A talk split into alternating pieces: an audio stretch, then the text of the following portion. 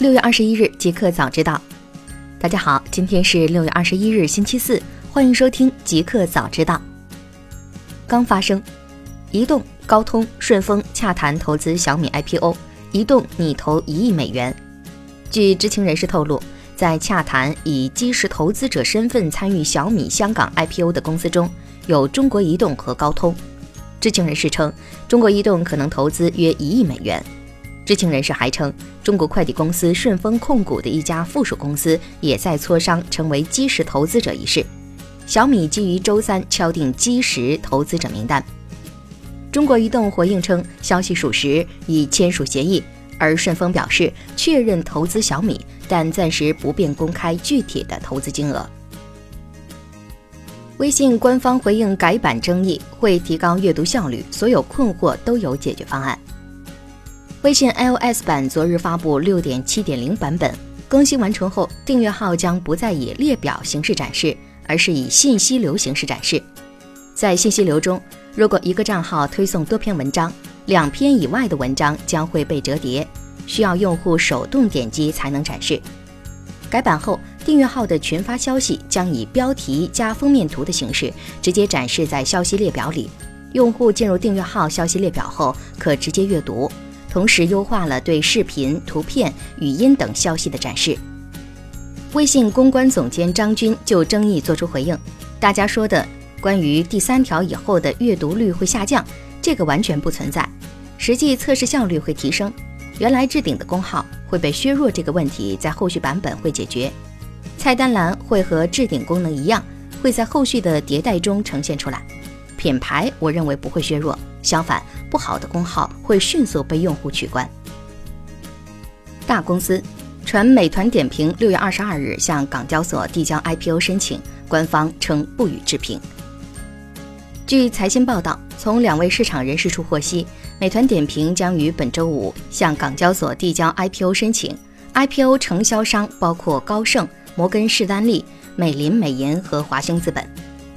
彭博社援引其中一位知情人士说法称，美团考虑出售约百分之十的股份，以免稀释股权，这是香港交易所的最低要求。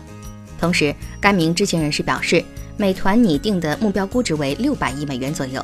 不过，估值和筹资目标不会出现在初步的上市申请文件中。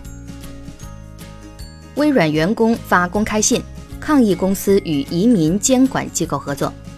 据外媒综合报道，微软一百多名员工日前向首席执行官萨蒂亚·纳德拉发公开信，抗议微软与美国移民和海关执法局 （ICE） 合作。这些员工要求微软立即停止与该机构的合作。该机构正在墨西哥边境将非法移民与他们的孩子隔离。这封信指出，我们认为微软必须站在道德立场上，把儿童和家庭置于比利润更高的位置。此前，微软与 ICE 签订了价值一千九百四十万美元的合同，帮助后者处理数据和提供人工智能方面的帮助。谷歌、Uber 等组建联盟，研究无人驾驶汽车对人影响。据美国汽车协会 AAA 的调查显示，多达百分之七十三的美国人表示他们害怕乘坐无人驾驶汽车，而无人驾驶汽车预计将导致一百多万司机失业，包括出租车司机、校车司机和 Uber 司机。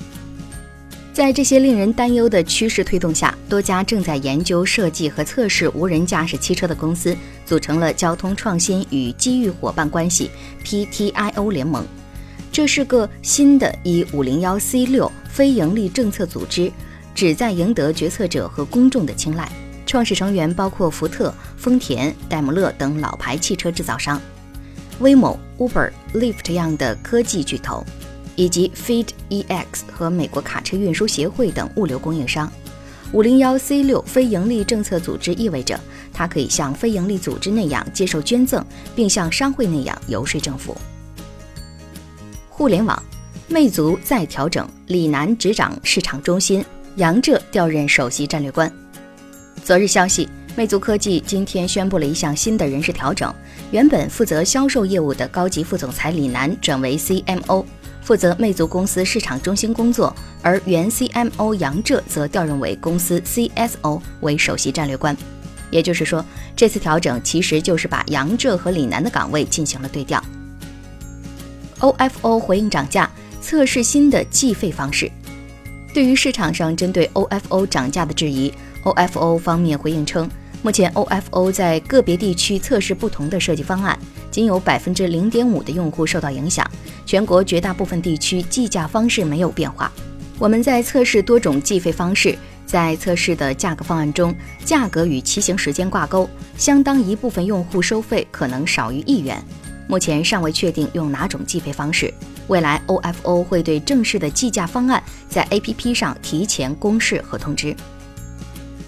全球七十七个机场支持微信扫码实时退税。腾讯退税通 VTax Refund 是基于微信小程序推出的海外实时退税服务。用户可以通过微信扫码，轻松将退税款存入自己的微信钱包。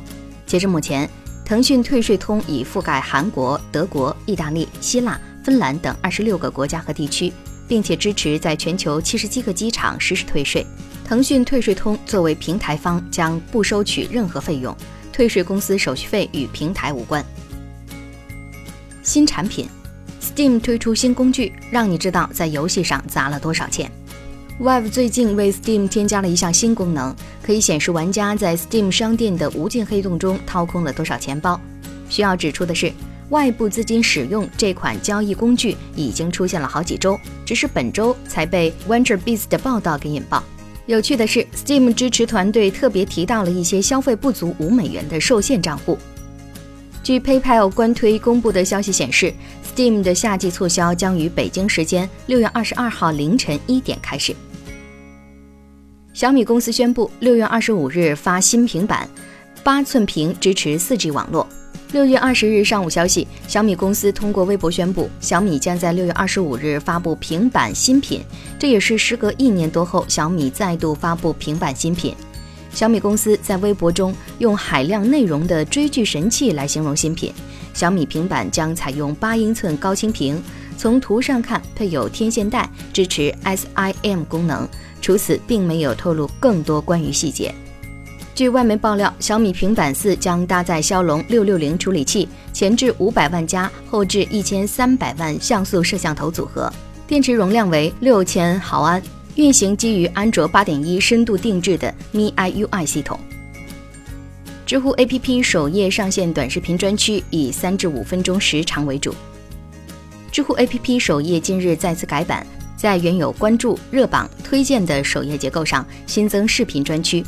据了解，知乎视频专区以内测形式随机向部分用户开放权限，未来将逐步开放给其他用户。独立后的视频专区以时间、热度、兴趣为排序机制，涵盖生活类、新知类以及人文类等丰富多元的内容视角。在时长上，知乎视频通常为三至五分钟。谷歌推出音频服务 APP，聚合两百多万个音频内容。谷歌日前发布了谷歌播客。谷歌音频 APP 在使用上和市面上的其他产品类似，用户可以搜索各种音频栏目、电台节目等，也可以下载到本地，在方便的时候播放。谷歌音频服务在发布之时就已经聚合了两百多万个音频内容。谷歌官方表示，消费者能够听到过去听说过名字的所有热门节目。